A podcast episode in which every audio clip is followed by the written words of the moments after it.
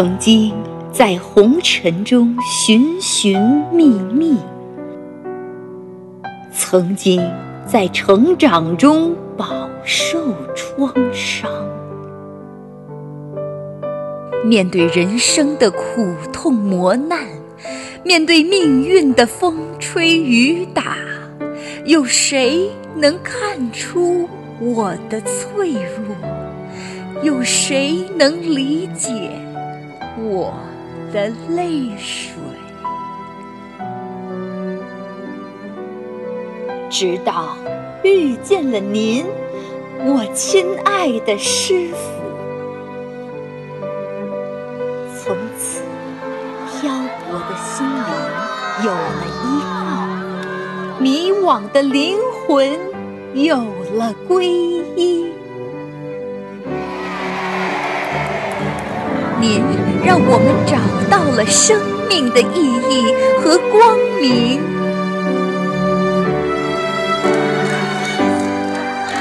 师傅，我亲爱的师傅，每一次法会上的欣喜重逢，每一次法会后的依依不舍，再见两个字。我真的不想说，没有师傅的日子真的很苦，我舍不得离开您，我亲爱的师傅，我唯一的师傅，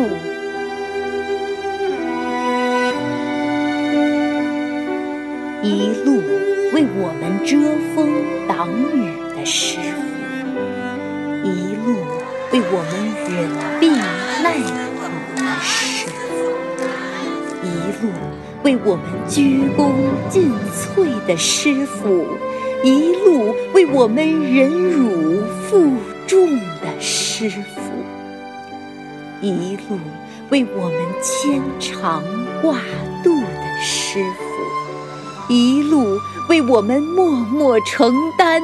却从不言苦的师傅，一路为我们的不开悟、不改毛病痛心疾首、语重心长的师傅，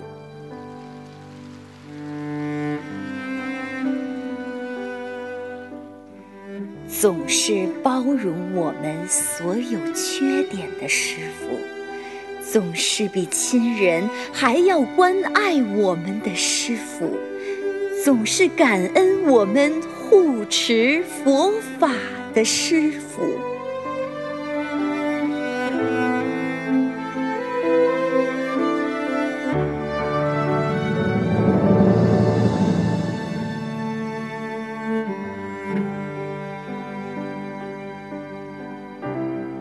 一句心里话。台长，爱护你们，爱你们，我永远不会放弃你们。师傅，我亲爱的师傅，我会谨遵您的教诲，勇猛精进，广度众生，积功累德。我会永远。记着回家的方向，不忘初心，一世修成，共攀四圣。师傅，我亲爱的师傅，待我证悟菩提，功德圆满，我若再来，必定脚踏莲花。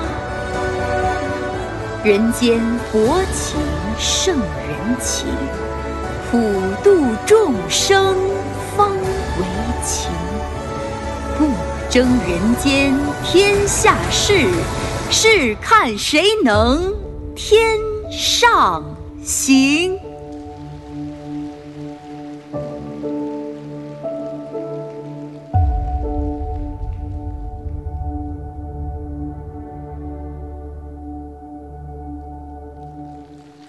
慈悲是德，应传扬；喜舍是功，应传颂。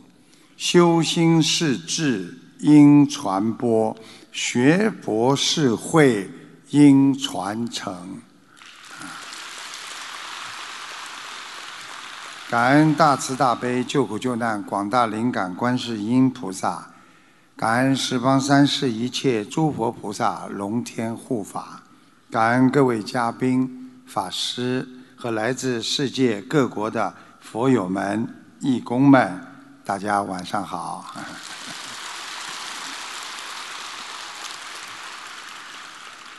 二零一九年呢，全世界的天灾呢，人祸不断。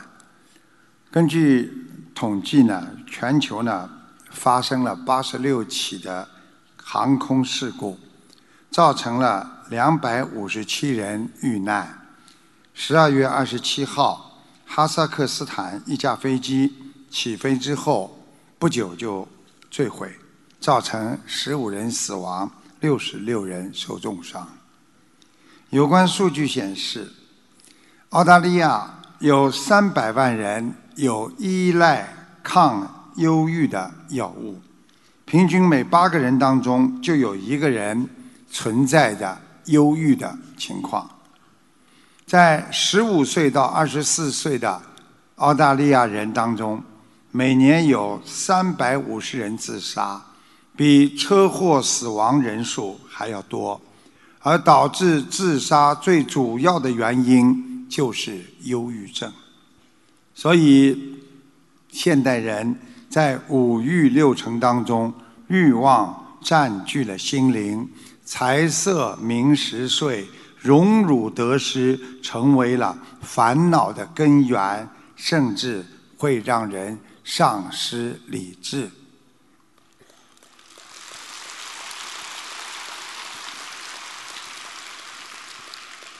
我们的音响师今天特别棒，谢谢。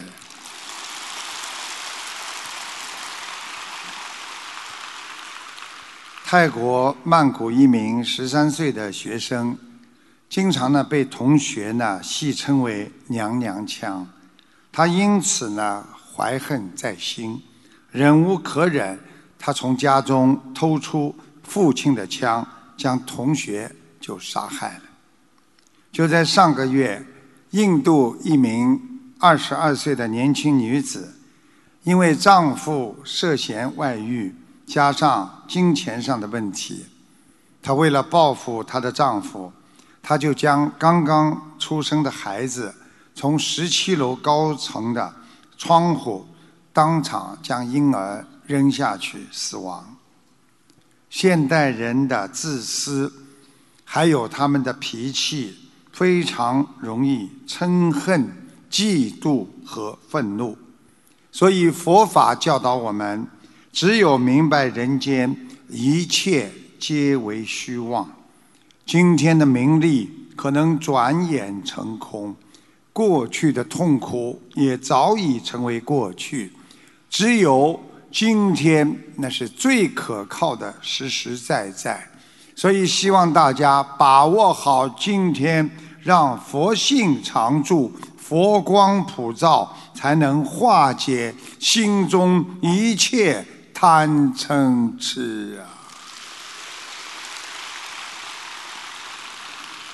我们有一个同修在参加荷兰法会期间，得知患有直肠癌的父亲病情加剧，一天便血八次，肌肉萎缩，皮包骨头，医院束手无策，只能等死。父亲让同修为他。准备后事，同修在法会上当场许愿，为他的父亲放生一万条鱼，转法会功德百分之五十，给父亲每每天念诵大悲咒一百零八遍。没想到许愿之后，父亲很快的就肌肉恢复正常，大便止血。原本不相信的爸爸惊叹道太神奇了。当即答应念经学习白话佛法。这就是心诚则灵有求必应。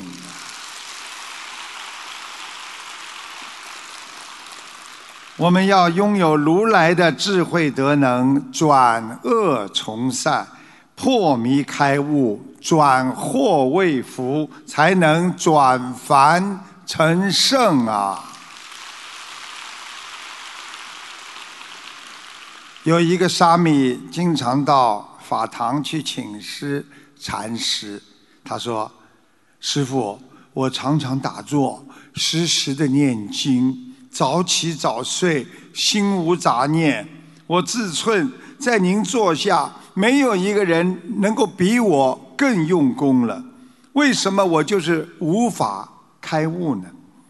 禅师拿出了一个葫芦，一把粗盐。交给沙弥说：“啊，你去将葫芦装满水吧，你再把盐要倒进去，使它融化，你就会开悟了。”这个沙弥接过葫芦，尊师照办。没过多久，跑回来说：“啊，师傅，葫芦口太小，我把盐块装进去，它不化；伸进筷子，它又搅不动。”我还是无法开悟。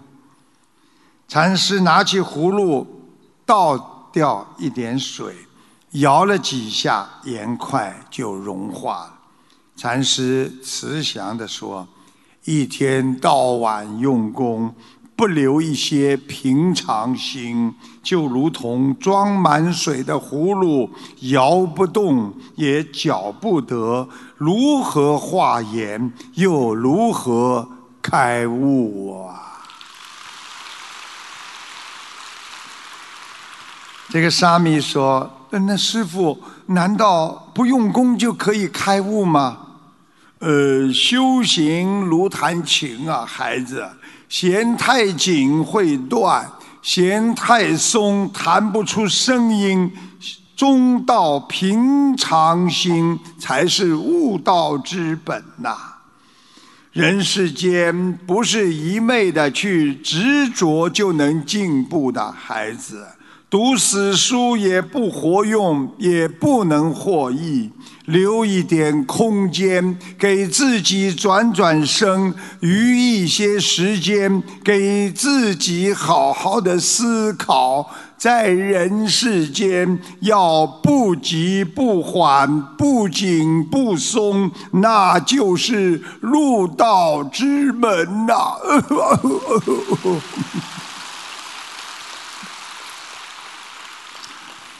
我们很多学佛人，不管碰到什么事情，不肯低头，直来直去，硬撑强做，觉得自己什么都能干，到最后伤害了别人，也断送了自己。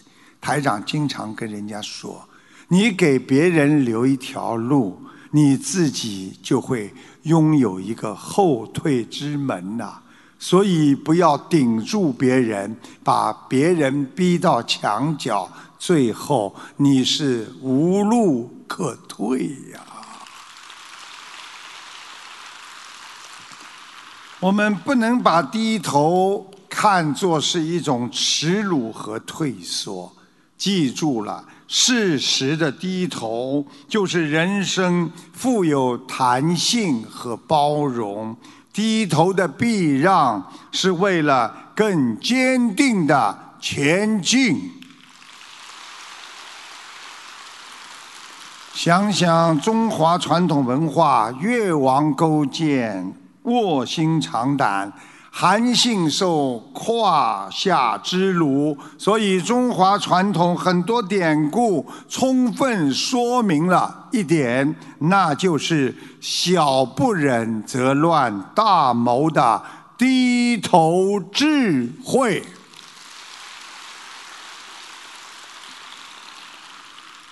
著名的法国幽默作家特林斯坦·贝尔纳，他有一天去饭馆吃饭，他吃着吃着呢，他对厨师的菜啊非常非常的不满意。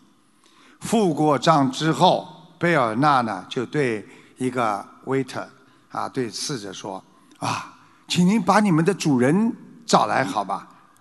饭馆。老板来后，贝尔纳告诉他：“啊，你是老板吗？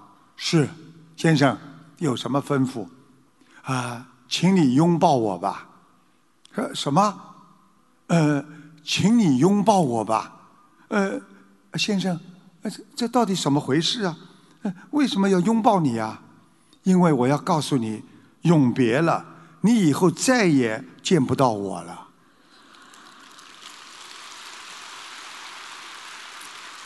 大家听得懂吗？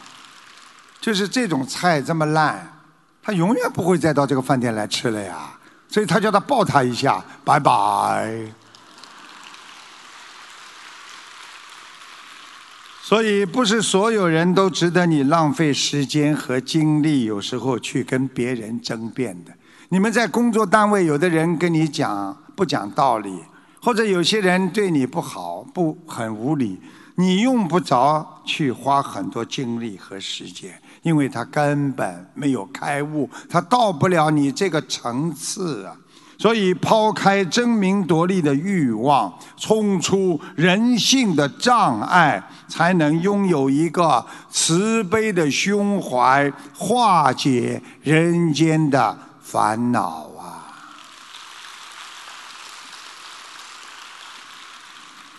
有一个人叫释承启，他当年呢听说老子是一个圣人，哦，这个人是圣人呐，啊，他并不远千里前来请教。他见到老子之后，他却非常的失望。他说：“哎，先生，我观察你的样子，一点也不像个圣人呐，啊。”晚上回去之后，他反思自己不该以貌取人呐。于是第二天，他再去见老子。老子并没有因为昨天的话而让他们吃闭门羹。释承启感到十分的意外。他说：“啊，先生，昨天我对你不恭敬，我心里十分的愧疚。”老子却淡淡的开口：“啊，我已经领悟了大道的实质。你说的这些会对我有什么影响的？所以这个故事就是告诉我们：有时候争辩不是和别人过不去，反而是和自己过不去啊。”我们人因为缺少底气，所以要通过他人的肯定来找到自己的价值，这多惨呐！所以做人要有勇气。如果一昧的争强好胜，即便当时你在别人面前占了上风，对方也不会从心里服你。反而会因为丢了面子而对你心生怨恨，所以内心坚定的人会自觉地远离无用的争辩，无需通过各种方式来获得胜利感。所以人间盘根错节的错错节的复杂。不过是庸人自扰，所以很多人说我单位很复杂，我单位人挤人，我的单位嫉妒别人，想穿了，就是因为你的敏感，还有你的感觉而已。所以有些事情，心宽似海，内心自然平静，心明似月，便可一笑。泯恩仇啊！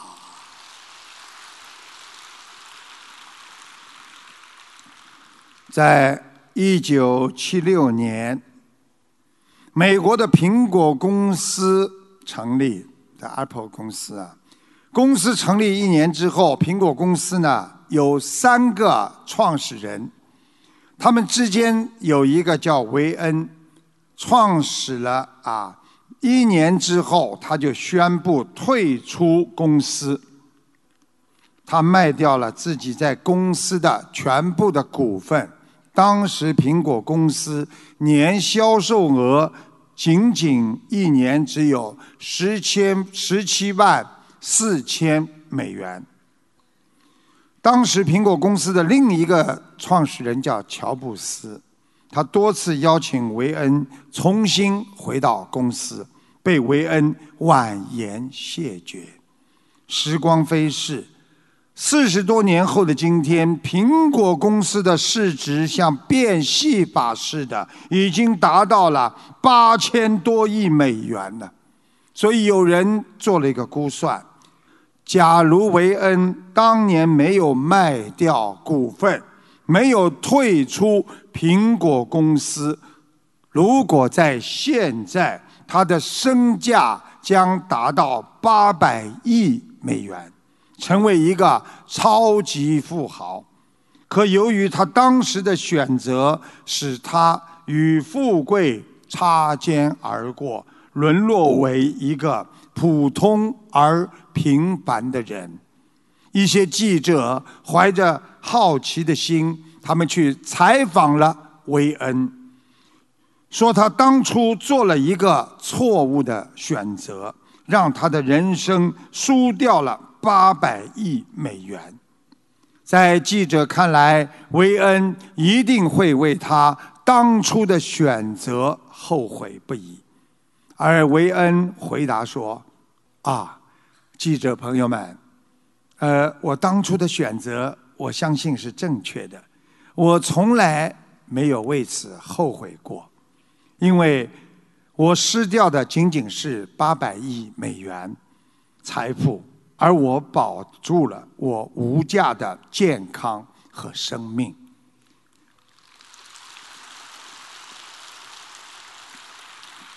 维恩为什么要这么解释？如果他当年没有选择离开苹果公司的话，他说他现在早已不在人世了，因为他知道乔布斯这个人是一个工作狂。当年已进入中年的维恩，年龄上比乔布斯大很多，在体力和精力上根本不如乔布斯。有超强度的工作负荷，一定会折磨他，让他身心憔悴，甚至而失去生命。所以，生命无价，生命健康无价。谁能说维恩选择不是一个正确的呢？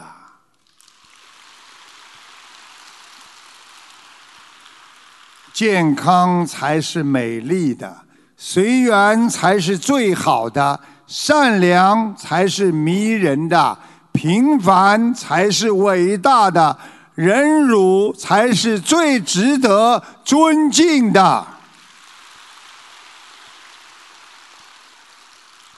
台长忘记一句，还要告诉你们一句：真诚才是永恒的。做人不一定你能高尚，但不能做无耻的事情。为人不一定能很伟大，但不能卑鄙；头脑可以不聪明，但不能糊涂；生活你可以不乐观，但不能厌世；交友你可以不慷慨，但是你不能去损人利己；积善你可以不圆满，但不能不努力。学佛你可以不理解，但是不能不精进啊！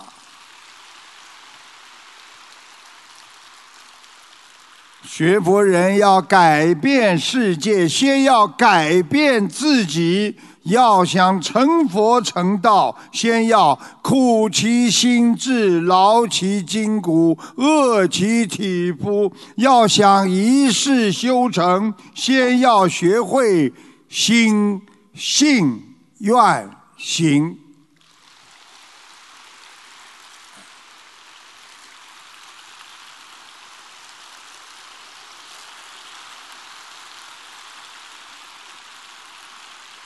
谢谢。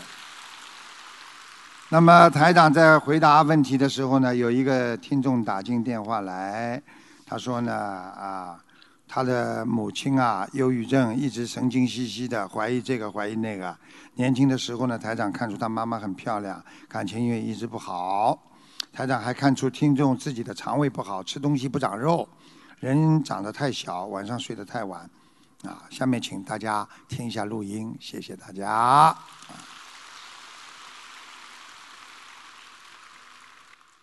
师傅你好，呃，可以帮我看一下我妈妈一九六零年属鼠的，呃，我想看她的身体。你妈妈身上有灵性啊？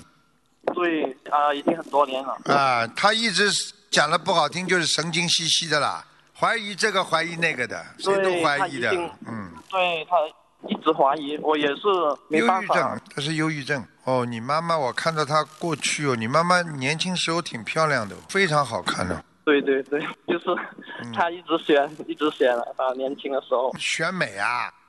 你看看图腾看得很清楚的。对对对，嗯，我跟你讲说，的说的对，哎，但是你妈妈的，你妈妈的感情运不好，你知道吗？对对对，哎她在感情方面是非常不好，她她很想不通的。对对你赶快给她念经吧，嗯，啊你要帮她解脱的。像她这种病，不是什么吃药吃的好的，忧郁症啊，对，好的啊好的。哎，呃，师傅，呃，问我自己，九啊三年的鸡，啊，小弟你的肠胃不好，嗯。对我肠胃，嗯，肠胃经常胃酸，吃东西不舒服，对对，尤其是哎吃的冷的话，马上就不舒服。嗯，对对对。还有你的颈椎也不大好。对我的颈椎也是嗯，小弟弟，你还有个毛病啊，要当心啊，这个吃东西不长肉啊，你这个长得太小了。对啊对啊，哎，嗯，你要自己要保持一定时间的睡眠，晚上睡得太晚了。对，嗯好好，感恩观世音菩萨，感恩师父。嗯，谢谢。我接下来要给大家讲个真实的故事，非常感动人，啊，非常感动人，真实的故事。有一个青年，十八岁的那年，因为行凶伤人，被判了六年。母亲守寡，辛苦的养大他。想不到，刚刚高中毕业就发生这样的事情，他的妈妈伤透了心，他理解母亲非常的恨他。在入狱的那年冬天，他收到了一件毛线衣，毛线衣下角绣着一朵红花，红花上别着窄窄的纸条，上面写着：“孩子，好好改造。”妈妈指望着你养老呢。短短的几个字，让一向很坚强的他泪流满面。这是母亲亲手织的毛线衣，在以后的四年里，母亲从来没有看过它，但是每年冬天，妈妈都寄来了毛线衣，还有那张纸条。她努力改造，争取减刑。果然，在第五年，他被提前释放了。他回到家，家门大锁已经生锈了，屋顶也长出了一尺高的茅草。母亲去哪儿了？他转身找到邻居，邻居非常惊异地看着他，问他：“孩子啊，你不是还有一年才回来的吗？”他摇摇头，问：“我妈呢？”邻居低下头说：“你妈妈已经走了。”他的头上像响起了一个炸雷，不可能啊！妈妈只有四十多岁，今年冬天他还收到了妈妈给他织的毛线衣，看到他留下的纸条，邻居一直摇头，带他到了一个新堆出的土丘的坟前。这孩子红着眼睛，脑子里一片空白。他问妈妈是怎么走的，邻居告诉他，因为孩子你行凶伤人，母亲借了债替伤者治疗。你进监狱之后，母亲就搬到了离家两百多里的爆竹厂去做工，常年不回来。那几件毛线衣，母亲怕他怕你担心，总是托人带回家，由我们转寄给你。但是就在去年，工厂加班加点生产爆竹，不慎失火，整个工厂爆炸，很多工人都死了，其中就有你的母亲。邻居叹了口气说：“自己家里还有一件毛线衣呢，准备今年冬天给他寄出去。”在母亲的坟前，孩子。捶胸顿足，痛哭不已，全都怪他呀！是他害死了母亲，我真是一个不孝子啊！我真不该这样，我应该下地狱。几天之后，他卖掉了老屋，到外地去闯荡。时间过得很快，一晃四年过去了。他在城市里立足，开了一家。小饭馆不久娶了一个非常朴实的农村的女孩做妻子。小饭馆的生意很好，没有雇人手，两个人非常的忙。不久，一个推着三人车的老婆婆来到他们门前，她驼着背走路，一拐一拐的。他用手比划着，想为她提供各种的。菜式绝对新鲜，价格还便宜。老人家是个哑巴，脸上满是灰尘，眼角和额头很多的伤疤，让他看上去非常的丑陋。但是这个老板答应下来，不知道为什么，眼前的老人让他突然想起了。自己的母亲，老人很讲信用，每次的蔬菜都是非常新鲜的，每天早上六点钟，满满的一三轮车的菜准时送到。他偶尔也请老人家吃碗面，老人很享受的样子。他心里酸酸的对老人说：“老妈妈，你每天。”都可以到这儿来吃碗面，老人笑了，一瘸一瘸的走了。他看着老人，不知怎么的，突然有一种想哭的冲动。两年后，他的小饭馆成了酒楼，自己买了房子，可为他送菜的依旧是那个老人家。又过了半个月，有一天，他在门前。等了很久很久，却一直没看见这个老人家。时间已经过了一个多小时，老人还没有来，无奈只好让工人去买菜。从那天之后，这个老婆婆再也没有出现过。春节要到了，他包的饺子，突然他对自己的妻子说。我很想给老人家送点饺子给他，我想顺便看看他到底发生了什么事情。妻子点头，反复打听到一个拐角的送菜老人，终于在离他酒楼两个街道的胡同口打听到他了。他走到了他们家门口，敲了半天门，没人答应。但是门没关，虚掩着。昏暗狭小的屋子里，老人家在床上躺着，骨瘦如柴。老人看到他，惊讶地睁大了双眼，想坐起来，却无能为力。他把饺子放到床边，问老人：“老人家，你是不是病了？”突然，他看见墙上的几张照片。让他吃惊的张大了嘴巴，竟然是他和他妈妈的合影。五岁、十岁和十七岁的时候，在墙角一直用旧布包着的包裹绣着一朵红花，他转过头，呆呆地看着老人，问老妈妈：“你到底是谁呀？”老人突然脱口而出：“儿啊！”他彻底惊呆了。你不是哑巴吗？为他送了两年菜的老人，居然是他的母亲啊！那沙哑的声音，他如此的熟悉，不是他母亲又是谁呢？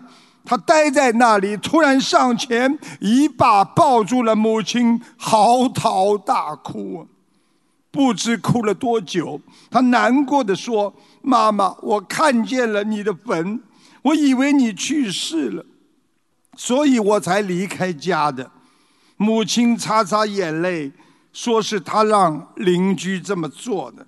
他说：“我做爆竹厂发生了爆炸，我侥幸的活了下来，但是我却毁了容，瘸了腿。看着自己的模样，我想想，孩子，你进过监狱，我们家里又穷，以后……”你一定连媳妇都娶不到，为了不拖累你，我就想了这个主意，说自己去世。我想让你远走他乡，在外地好好的努力，成家立业，生孩子。得知儿子离开家乡。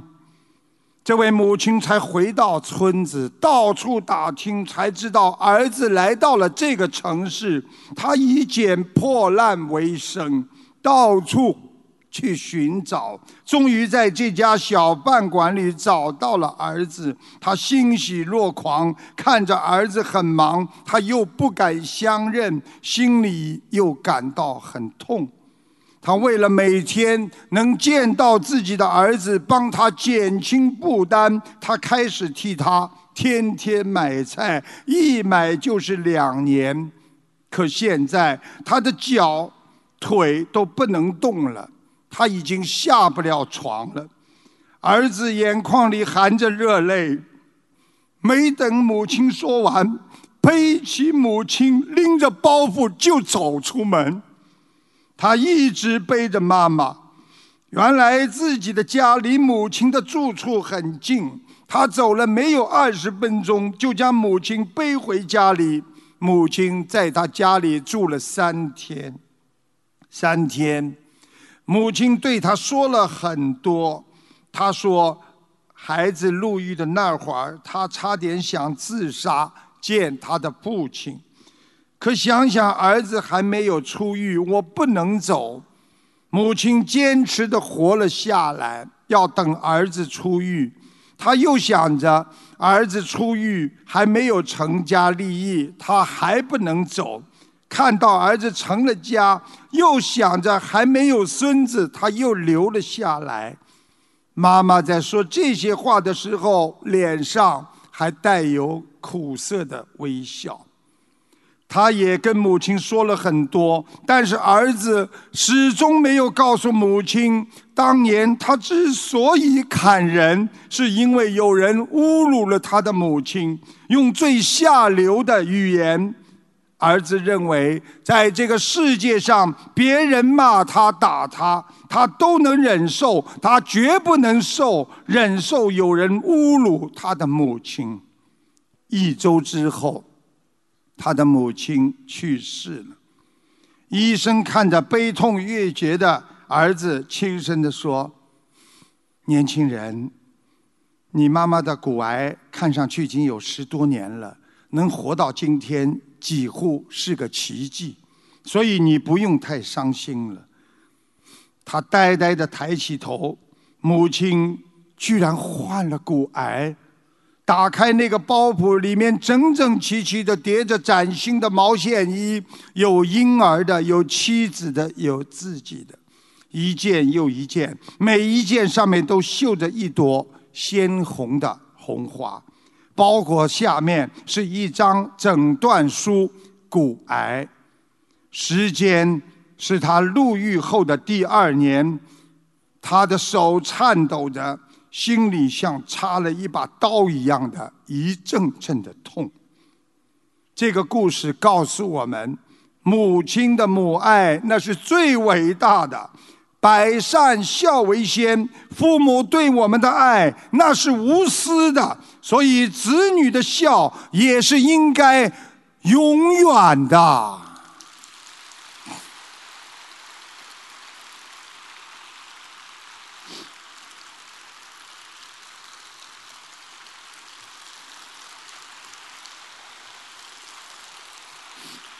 我们学佛人一定要懂得孝顺，所以佛门里常说“福人居福地，福地居人居，福人居”。在佛家看来，有一种方式增福消业最快，这就是孝顺父母。记住了，孝顺父母乃世间最大的福田呐！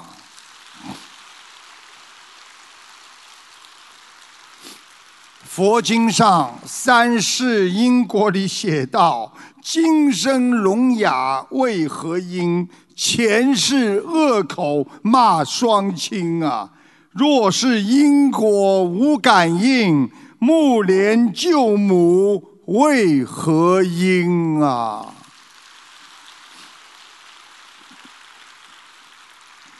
佛教四大菩萨中，以大愿。和大孝闻名著称的地藏王菩萨，曾在无量劫以前救度过几世的母亲，令母亲离苦升天，得究竟常乐。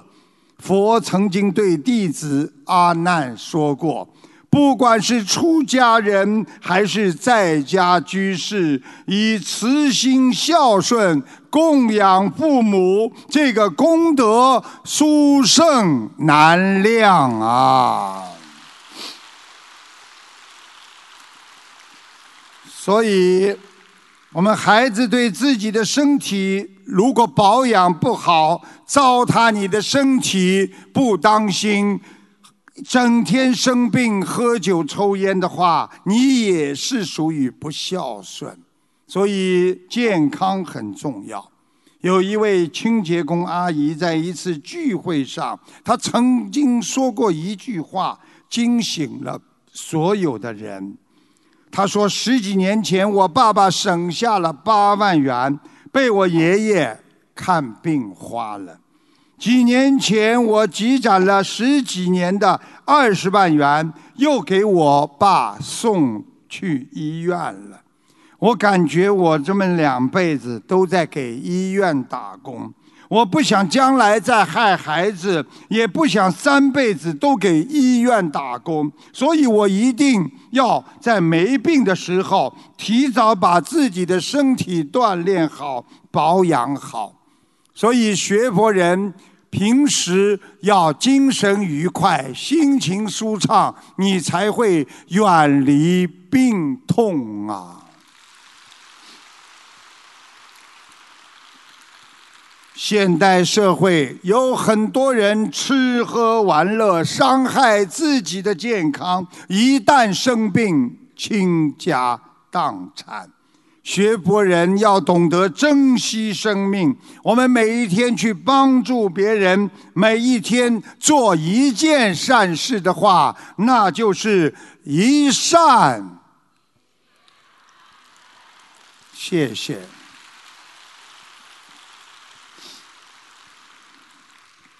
糊涂的人，只有在一场大病之后才会明白，只有身体最重要。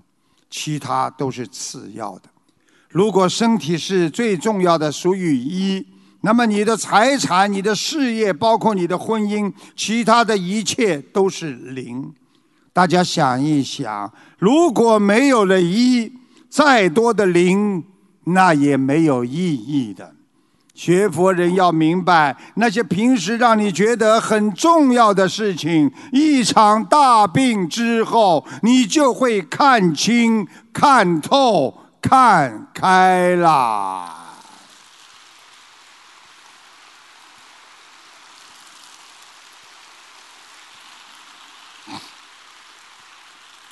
同样，慧命是一。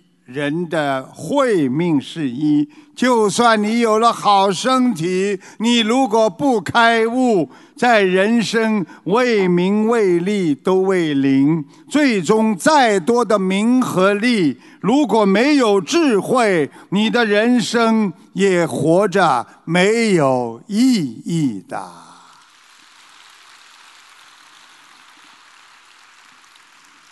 我们调节一下气氛，说一个小笑话，啊，不能让你们老沉浸在悲痛当中，让你们要笑一笑。你们到现在还没笑过呢。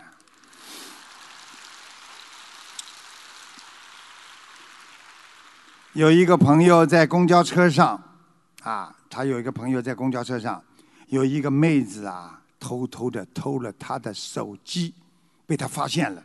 他在公交车上大喊：“哎，你这个小偷！”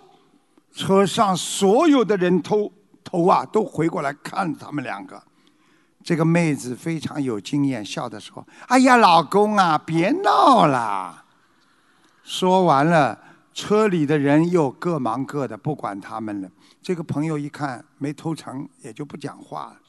等下车的时候，没想到这个朋友更厉害，突然拿着妹子的包就跑。妹子在后面大喊：“快呀，抓小偷呀！”司机大笑的对着妹子说：“你们这小两口可真会玩呢。”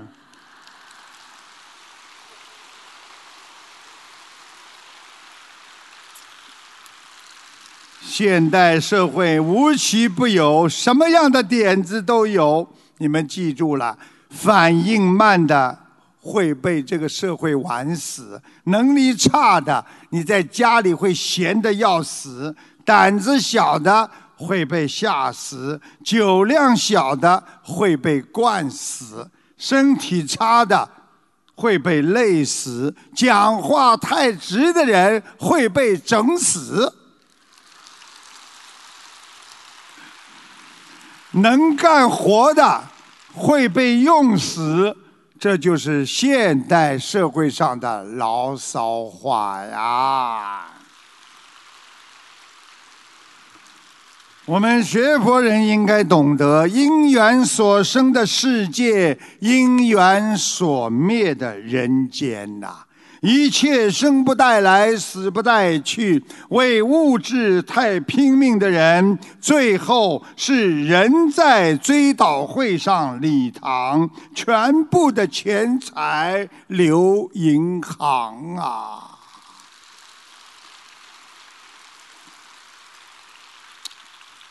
好，那么台长呢？有个听众打进电话来。他说：“他啊，姐姐，二零一八年业障大爆发，在雅加达法会期间突然发神经病，还走丢了。结果师傅帮他看了图腾，啊，并结缘了小房子。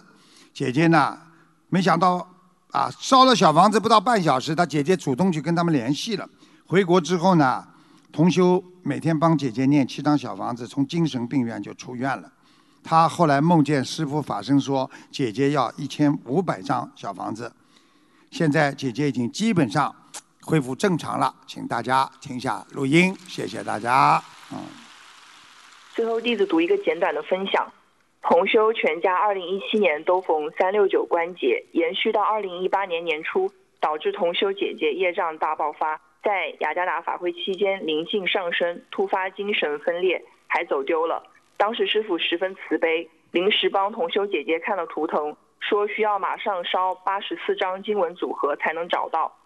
师傅也或许知道他们没有这么多的经文组合，又让秘书处的师兄结缘给他们一百五十张经文组合。烧下去后还不到半个小时，姐姐就主动找别的师兄打电话过来。经文组合真是太灵验、太神奇了。回国后正在上学的同修特地请假一周回家。每天帮姐姐念七张小房子，终于换得姐姐从精神病院出出院回家。接着师傅法身来梦中指点同修，说他姐姐要一千五百张经文组合，才能彻底超度灵性。这和姐姐在雅加达发病当晚灵性在身上讨要的数字一模一样，真是令人震惊。于是同修和父母马上许愿，全家一起认真用三大法宝老实念经还债。在去年九月份念完许愿的一千五百张组合后，同修姐姐差不多恢复正常，也基本摆脱精神病药物控制。除此之外，同修因为此事前后请假近二十天，但是最后期末还是稳定在年级前十名。同修想以这些亲身经历，希望师兄们能真正相信观心菩萨和师傅，相信用三大法宝一定能消除业障，让一切顺利。前期的苦难与不顺都是暂时的，黑暗过去就是阳光。前期的业障也是他自己的因造的呀，自己的因自己的果呀，逃也逃不掉的呀，明白了吗？嗯，是的，明白了。感恩师傅。谢谢大家。在一个学校的语文课上，张老师呢让一个小孩子叫王大伟呢背单词。那么当时呢，这个王大伟呢正在在桌子下面偷偷的在看一本武侠小说，回答不上来。张老师很生气，说：“王大伟同学，你真的太没有出息了！你不仅糟蹋了你爹妈的钱，还耗费了你自己的青春。你如果能考入大学，全世界就没有文盲了。”面对老师当了这么多人的歧视，王大伟噌的一下跳离座位。跨到讲台上，指着老师说：“你不要瞧不起人，我此生必定要考上大学。”说完，王大为把武侠小说撕得粉碎。结果，他第一次高考差了一百分。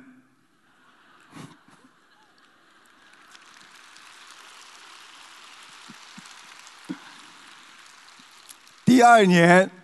只差了十七分，到了第三年，他竟超出分数线八十多分。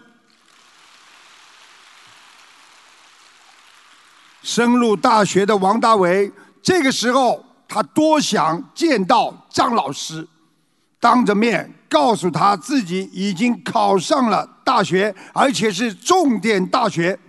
然而一年之后。他收到了张老师的一封信，啊，一封信。张老师这么说：“王大伟同学你好，对于有的同学，一般的鼓励是没有用的，关键是要用锋利的刀去做他心灵的手术。很多时候，别人的歧视能使我们激发出内心心底最坚强的力量。”我说的对吗？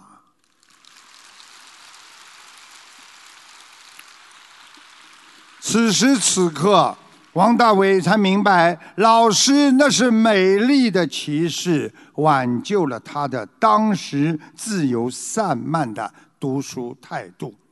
学佛人要懂得，有骨气才能精进，有自信才能成功。古往今来，有很多人之所以失败，不是因为他无能，而是因为他精进不够和不自信啊！相信菩萨。自信那是一种力量，精进那是一种动力。当你自己不自信的时候，你难以做好任何事情。当你什么也做不好的事情，你就会更加的不自信。这是一种恶性循环。如果想解脱出来，你就得有与失败和懈怠做斗争的自信性啊。心动才会有行动，行动不一定能成功，但你不行动，那你一定不能成功。生活不会因为你想做什么，他就马上给你报酬，而是因为你已经做了些什么，慢慢的。他才给你很多的回报和报酬啊。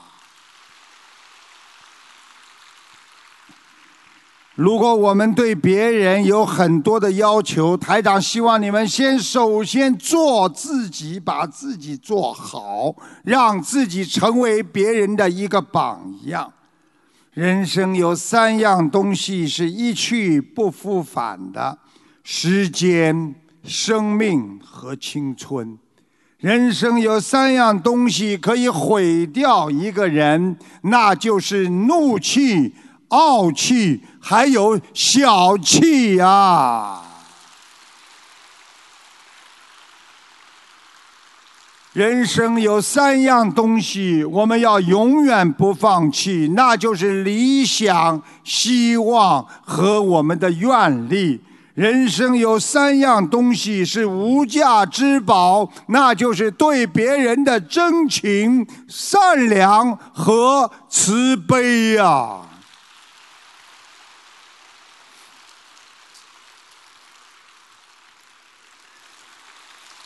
还要听吗？再来几句。人生有三样东西是最无常的，就是不会长久的。第一是成功不会长久，财富不会长久，名利不会长久。人生有三样东西最能让你成功，那就是天时、地利、人和。还要听吗？人生有三样东西是最要珍惜的，那就是亲人、佛友、老师，还有你的师傅。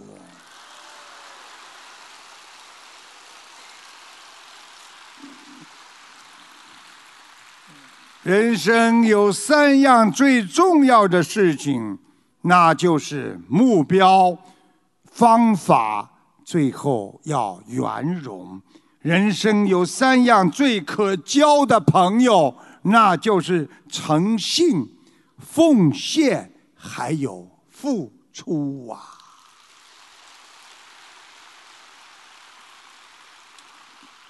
人生最后还有三样东西，你一定要把握好。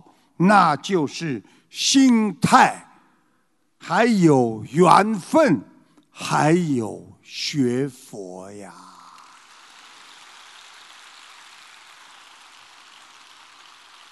好好听不啦？再再再来一个，要不要啦？人生是复杂的。人间很复杂，有的时候人的感情很复杂，要慢慢的办。幸福是有限的，不要贪恋；配偶是自己的，不要厌；你儿女是来要债的，要随缘；权力是暂时的，别多占；责任是相互的，别躲闪；众生是智慧的，别欺骗；欲望是无底的。别超越，身体是你自己的，有局限。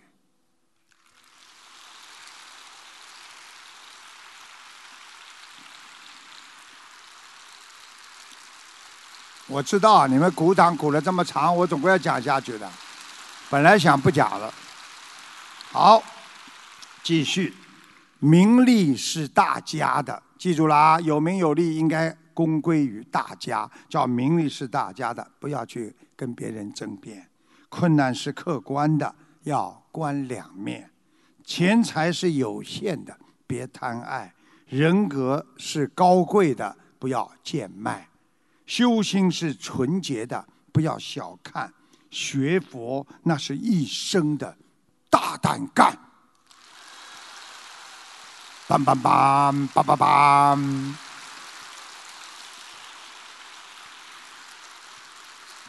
精进不在于速度，在于你的信心坚固；学佛不在于快与慢，在于能否还愿。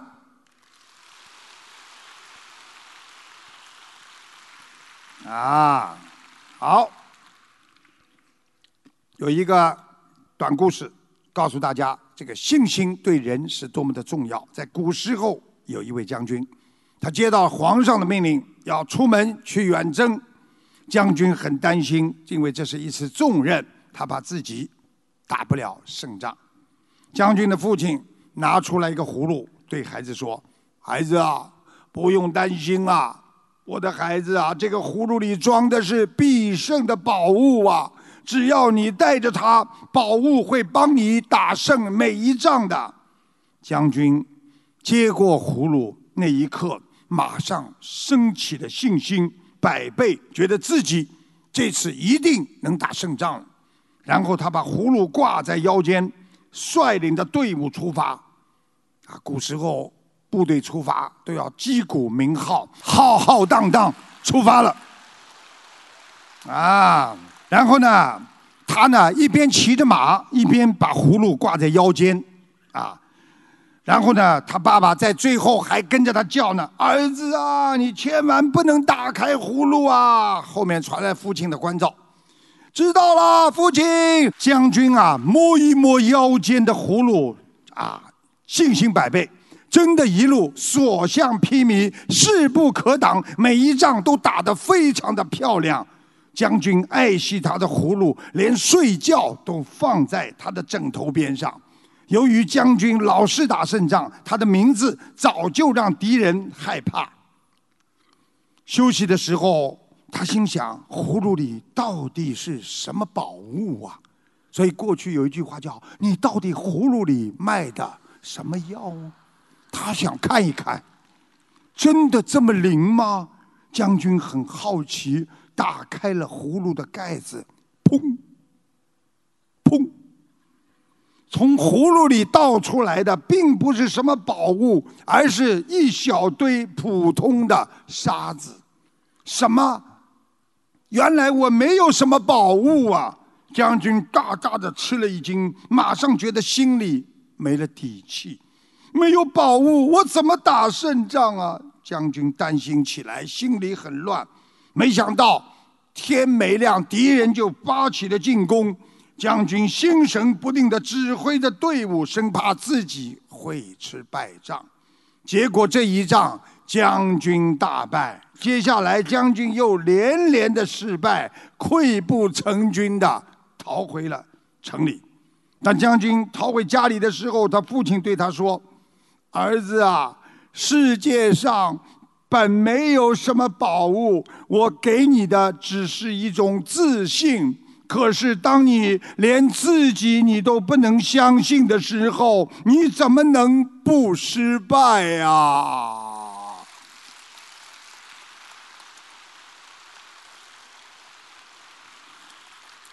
学佛人要明白，我们学佛人心中的宝物，那是什么？菩萨呀！所以，将菩萨放在你的心中，你的心中就有佛的道场。有佛的道场，就会增加你信心和力量。所以，不管什么人，不管做什么事情，首先要有信心。有了信心，心中要定一个大目标。救度众生，只有有愿力，才能圆成佛道。真正的自信，那是行为。只要相信，你就会有愿力。你的行为一定会让你在生活当中一帆风顺，修行一门精进，学佛一世修成。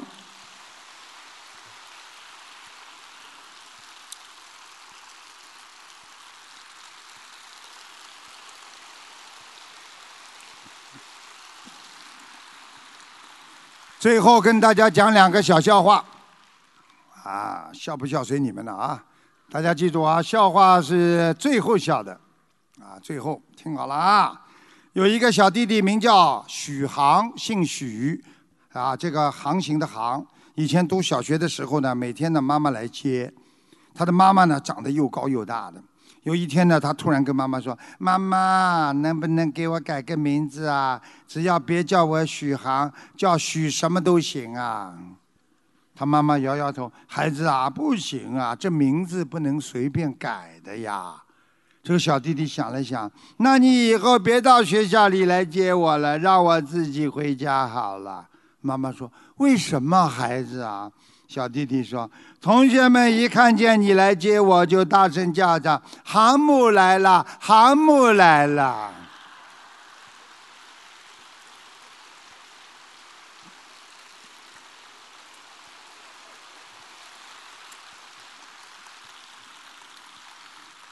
再来一个，啊，再来一个。有一位小朋友呢，他叫小明，叫小明。他的妈妈呢，正在做家里做面膜。啊，这时候呢，门铃响了，叮嗡，门铃响了。就妈妈对小明说：“小明啊，快去开门，看看谁。”妈妈贴的面膜呢，见不得人呢。于是小明听后，噔噔噔噔跑过去开门，跟一看，原来是爸爸。爸爸一看见小明说：“哎，你妈呢？”小明老实巴交：“爸爸妈妈正在做见不人的、见不得人的事。”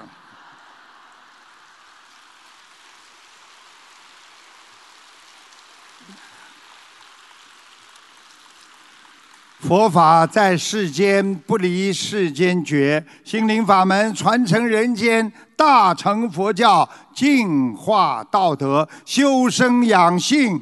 返璞归真，爱国爱民是学佛人的首要责任；遵纪守法是修心人的根本前提。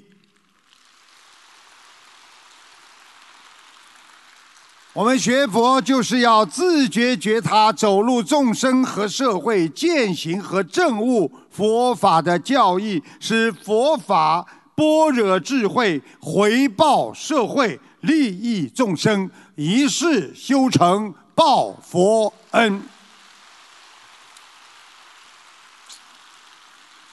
谢谢大家。我告诉你们，你们想听好的，明天比今天还要精彩，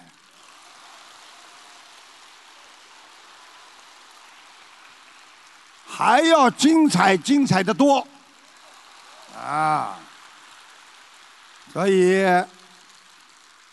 大家每一天向明天看，我们的生活会越来越美好。希望大家身体好、学习好、工作好、学佛精进。我看你们每一个人脸上都洋溢的那种佛光的笑容，你们已经得到菩萨的加持啦！感恩你们呐！你们知道我刚刚上来之前谁在台上吗？济公菩萨在台上，哈哈哈哈哈哈！所以师父跟你们讲了，一个人开心，菩萨都开心啊；人伤心啊，我告诉你啊，菩萨都难过呀。经常忧愁、经常悲伤的人呐，我告诉你，鬼就来找了。所以一个人不能整天不开心的。就算不开心，要想通，不一定是永远的。几天、几个月、一年之后也会开心的呀。什么事情都会变的，它是无常的呀。所以不要被现实那些开心和不开心所迷惑。所以为什么有的人自杀？他想不通，他觉得绝望了，他找不到方向了。而我们学佛人永远有方向。你看看。一个小虫一直在我眼前飞来飞去，我就觉得小虫都是这么爱我呀。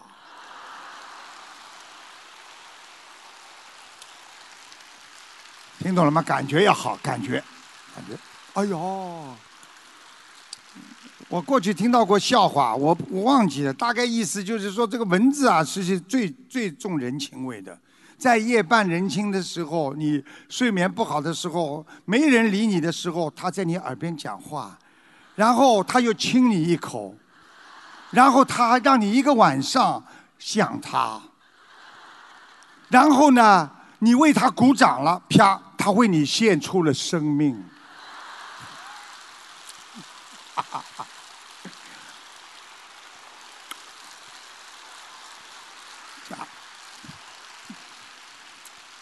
跟师傅在一起开心不啦？那么人们活着就开心的了呀，不开心你跑到人间来干嘛啦？你天天跑到来受苦的，谁想跑到人间？我到人间来受苦的。你傻嘞！跑到人间嘛，就是个过程呀，过程嘛就是感觉呀，感觉有了嘛就是好，感觉没了嘛就没了呀。感觉痛苦也会过去，感觉幸福也会过去，就是这种感觉像做梦一样。所以《金刚经》讲：如梦幻泡影，如露又如电，应作如是观。嗯，很开心啊，每一天都过得很开心，是不是啊？啊，都昨天给你们加持啊，加持完之后，师傅回去累得不得了啊。但是我今天还是要加持啊，啊，我加持之后，我还要请观世音菩萨给你们加持。今天观世音菩萨告诉你，从头到底一直在，哈哈。我跟你们讲了，世界上很多事情啊，当你知道了，你就什么都明白了；你不知道的时候，你什么都不明白。所以，当你一旦开悟了，你什么都明白了呀。所以，希望大家一定要好好的做个明明白白的人，一定要做个心中有众生的人。你们一定要懂得，这个世界上善有善报，恶有恶报，一定要对别人好。你对别人好，你就是能够得到菩萨的加持啊！因为菩萨看见你对别人好，菩萨最开心了。所以你们有慈悲心呀！所以希望你们每个人都好好的修。你看看你们每个人来这么多人都有照片呐，手机啊都是照片。你看，你们都是想着帮别人在加持，想帮别人来能够得到更多的加持，所以观世音菩萨在当中，刚刚修就是当中在开始转换的时候，我跟观世音菩萨说：“观世音菩萨，你给大家加持，加点那个净瓶水吧。”观世音菩萨把你们像下雨一样洒过来的。嗯，我相信你们每个人都有感觉的，这两天感觉特别好，气场特别好。天天开心的不得了，这才叫过年呐！过年就是心里开心呀。你以为啊，过年就是能够想到别人、帮助别人、能够救度众生，那就是真正的有意义啊！所以做人多不容易的，所以希望你们一定要改变自己的未来，只有靠你们改变。所以《金刚经》里边说：“过去不可得，过去了没了。”对不对？未来还没到，也不可得。好好的把握住今天，虽然今天也不可得，但是至少你今天能够把握住，你就胜过不知道多少个明天。所以希望大家好好努力修行。啊！看见大家这么多人到这里来，师傅很开心。大家都来看师傅，都是跟师傅有缘分。啊，师傅非常的。啊，喜欢你们，爱你们，包括跟你们所有的新的朋友、新的嘉宾，还有法师，还有所有的佛友们，其实都是有缘分的。我们不知道有多少年的缘分了，看到像认识一样。其实中国传统文化讲，人擦肩而过五百年，就是你肩膀跟人家擦肩而过，这个人跟他有五百年的缘分。你想想看，你们能够跟着师傅有这么近。能够跟着师傅学佛，你们说跟师傅有多少缘分？你们看我们跟观世音菩萨的缘分，不知道多少年修了，所以不容易呀。所以希望大家一定要好好的找回我们的母亲，好好的听观世音菩萨的话。在末法时期，因为人的气量很小，人很容易生病啊，很多的癌症，很多的病，那是查不出原因的。实际上就是你的内分泌失调，就是你的细胞源产生了变化，所以不能这样的。因为现在已经到达了一个过去是原子时代，对不对呀？后来是光子时代，现在到了量子时代了。你看什么东西都讲量，啊，你看你有气量吗？啊，对不对啊？也是个量。你看，你这个量子结构，如果人多了，它力量就成为一个量子结构了。所以人多力量大，能够改变很多事情。但是没有力量，你这个量只会作为一个分子结构，所以就不行。你看光光太它这么快，但是原子没有它光快。但是你看量子现在更厉害。你看看你们现在为什么这么多人？会受天时的影响，我明天会跟你们讲讲为什么受天时的影响。你们看，你们现在离得开电子吗？你们告诉我，你们现在谁如果离开了你们的电子的手机，你看你怎么活？一天如果不动手机，你像傻掉一样。人现在已经被那个紫紫外线、红外线还有伽马射线、天上的天象所控制了，所以人根本现在离不开电子。你们看现在谁离得开电子啊？所以这就是量子时代，所以希望大家要懂得怎么样来避开很多的灾难。所以希望大家要懂得，在这个末法时期，怎么样能够调节自己的心，让自己在三维空间、四维空间当中展现无限的那种力量和能量。所以现在人跟人的接触都是靠能量接触的。我喜欢你就是一种能量，你喜欢我也是一种能量。今天我不喜欢你，那是负能量；今天我能爱你，那是正能量，就是靠量子合一的呀。所以我们跟菩萨为什么能够拜呢？因为菩萨是正能量，他帮助众生。所以我们心中本性当中我们善良，所以我们跟菩萨能够心佛合一，所以菩萨才会帮助我们。所以希望大家像佛一样的活在这个世界，希望大家像圣人一样能够帮助到别人，因为在这个世界上能够帮助到别人，那是一个最快乐的人。所以菩萨救度众生，菩萨活在天上，走在人间，行在我们的心间。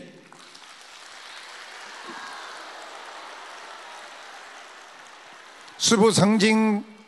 在哈佛大学跟他们讲这个玄学的时候，我也是跟他们讲过量子学呀，也是跟他们讲过啊，为什么原子啊、光子啊？你看过去都是讲啊这种，比方说圆的啊原子，你看圆珠笔啦，它是一个圆的。你看做人要圆滑，要圆润，哦哟，不要得罪人呢，那是原子时代的事情。你看过去，你说轮子都是圆的，所以才能跑。你说方的怎么跑？但是现在呢，不要轮子能跑吗？你看这种磁浮列车呢，有圆的吗？所以这就是量子结构在发生变化。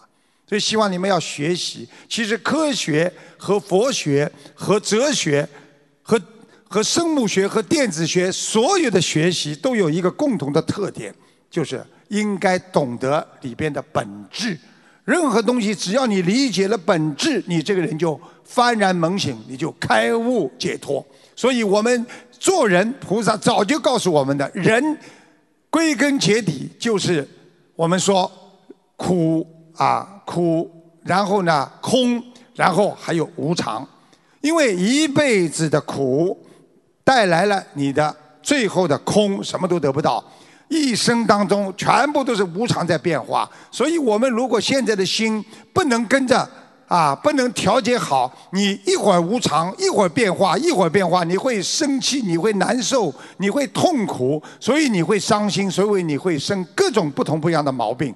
所以希望大家调节好身心，好好跟着观世音菩萨正能量，好好的能够救度众生，调节自己的心性，一世修成。永攀四圣，